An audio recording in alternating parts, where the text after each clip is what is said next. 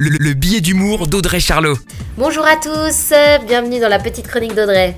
Que tu sois Saint-Valentin ou pas, que tu l'aies fêté ou pas, le 14 février, on fête les amoureux. Oui, mais pourquoi? Beaucoup pensent à une fête commerciale, mais ça n'empêche qu'on est nombreux à offrir des fleurs, des chocolats, des invitations au resto ou des petits cadeaux sexy. Si l'opinion française reste ambiguë, c'est parce que son origine reste floue. D'un côté, on pense que c'est une origine païenne qui date de la Rome antique. On fêtait les Lupercales entre le 13 et 15 février. Il était question de sacrifier un bouc, de sang, de femmes fouettées pour les rendre fécondes. Pas très glamour, on dirait un film d'horreur. De l'autre, une origine chrétienne avec l'empereur Claudius qui aurait interdit tous les mariages, mais un prêtre nommé Valentinus aurait continué à marier les amoureux. Un engagement qui lui aurait valu un emprisonnement puis une exécution un 14 février. Puis le pape aurait aboli les Lupercales et nommé Saint Valentin, saint patron des amoureux.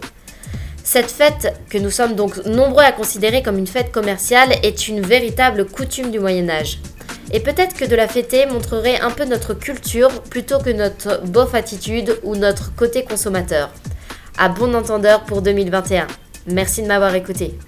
La, chronique de Charlot, à retrouver en podcast sur itswanradio.com.